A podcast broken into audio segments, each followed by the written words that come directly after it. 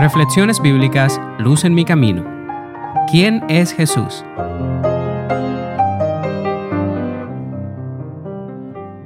Juan 1, 1 al 5.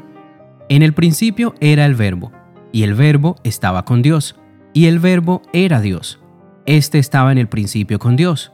Todas las cosas por medio de él fueron hechas, y sin él nada de lo que ha sido hecho fue hecho. En él estaba la vida, y la vida era la luz de los hombres. La luz resplandece en las tinieblas y las tinieblas no la dominaron.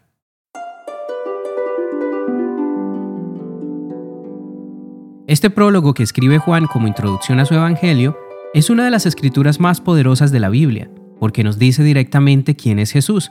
Si Jesús fuese un personaje cualquiera o un impostor sobre el cual se fundó una religión, pues comamos y bebamos, que mañana moriremos.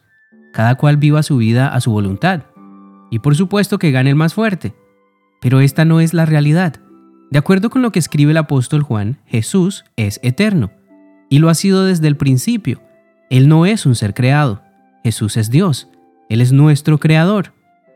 Juan 1.3 dice, Todas las cosas por medio de Él fueron hechas, y sin Él, nada de lo que ha sido hecho fue hecho. Estas son palabras demasiado claras como para malinterpretarlas. Es por esto que saber quién es Jesús es una de las preguntas más importantes que podemos tener. Y no es una pregunta existencial en su naturaleza, sino la incógnita de las edades, y más en nuestros días donde todo es relativo. Y aquí el punto importante de este asunto. Jesús tiene una identidad que va por encima de todas nuestras expectativas y realidades, y que además no tiene en cuenta nuestra relatividad. Dicho de otra manera, no importa qué opinión tengamos sobre Jesús, si somos ateos o creyentes, o de cualquier otra religión, Jesús sigue siendo quien Él mismo dijo que era. Veamos algunos ejemplos de cómo la Biblia se refiere a Jesús. Juan 1.1 dice hablando de Jesús lo siguiente, en el principio era el verbo, y el verbo estaba con Dios, y el verbo era Dios. Asimismo, Juan el Bautista testificó diciendo de Jesús que Él era el Hijo de Dios. Juan 1, 32 y 34 dice lo siguiente. Además, Juan testificó diciendo, Vi al Espíritu que descendía del cielo como paloma y que permaneció sobre él. Yo no lo conocía, pero el que me envió a bautizar con agua me dijo, Sobre quien veas descender el Espíritu y permanecer sobre él, este es el que bautiza con Espíritu Santo. Y yo lo he visto y testifico que este es el Hijo de Dios. Además de estos testimonios, Dios Padre también afirmó que Jesús era su Hijo en dos ocasiones distintas.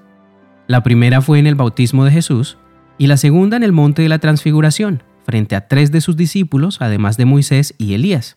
Esto lo encontramos en Mateo 17, versículo 5.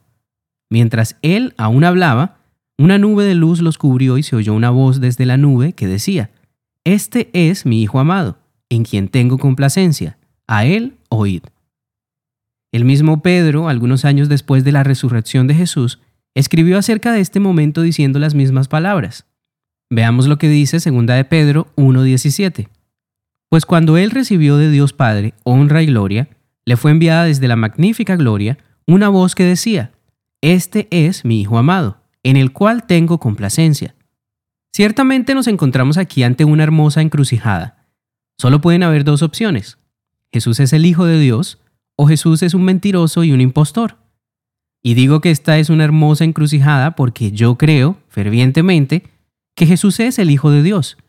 Y quiero invitarte a que compartas conmigo, con la Biblia, con Juan el Bautista, con Pedro, con el mismo Dios que testifica acerca de su Hijo, y además con todos los patriarcas y profetas bíblicos esta misma verdad, que Jesús es el Hijo de Dios. Es por eso que debemos analizar las palabras y la vida de Jesús con mucho cuidado. Si Jesús fuera un impostor, sus acciones y sus palabras no tendrían mucha validez.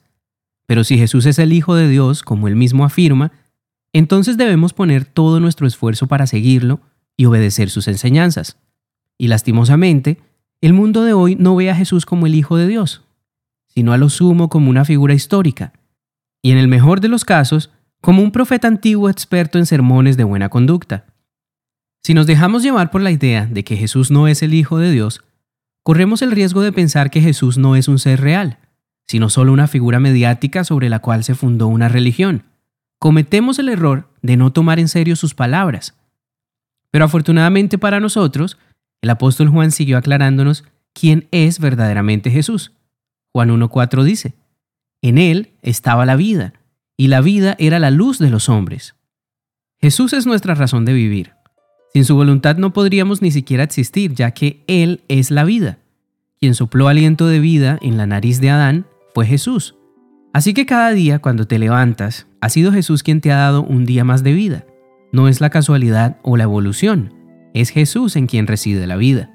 Es por este motivo que quiero invitarte a que consideres tus decisiones. Como sociedad hemos crecido con la idea falsa de que nuestra vida depende de nosotros mismos y que solo porque tenemos libertad de hacer nuestra voluntad, entonces la vida nos pertenece, cuando en realidad la vida que tenemos es un regalo de Jesús, es un regalo de Dios. Por lo tanto, no deseches a Jesús como un maestro cualquiera, porque no lo es, o un profeta solamente, porque tampoco lo es. Jesús es tu creador él conoce cada deseo de tu corazón, cada pensamiento.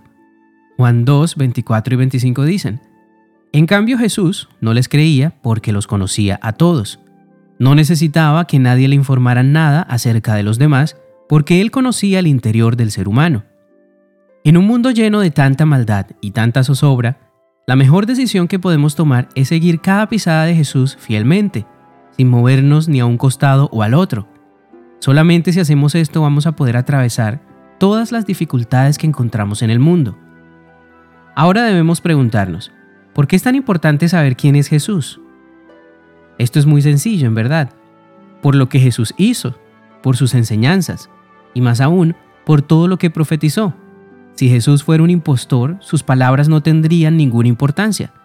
Pero Jesús es el Hijo de Dios, así que sus palabras, sus enseñanzas y sus profecías deben ser para nosotros el fundamento de nuestra fe, la roca sobre la cual debe estar cimentada nuestra vida. Por eso quiero invitarte una vez más a que recibas a Jesús en tu vida, no como una idea vacía, sino como el Hijo de Dios, con el objetivo de que lo obedezcas, de que le puedas seguir todos los días en el camino de salvación. Nuestro Señor vino a esta tierra para garantizar que tú pudieses ser salvo. No permitas que las tradiciones del mundo y las falsas enseñanzas sobre Jesús te alejen de la vida eterna. Busca a Jesús cada día, fervientemente y en todo momento, y por sobre todo, no olvides que Jesús es el Hijo de Dios.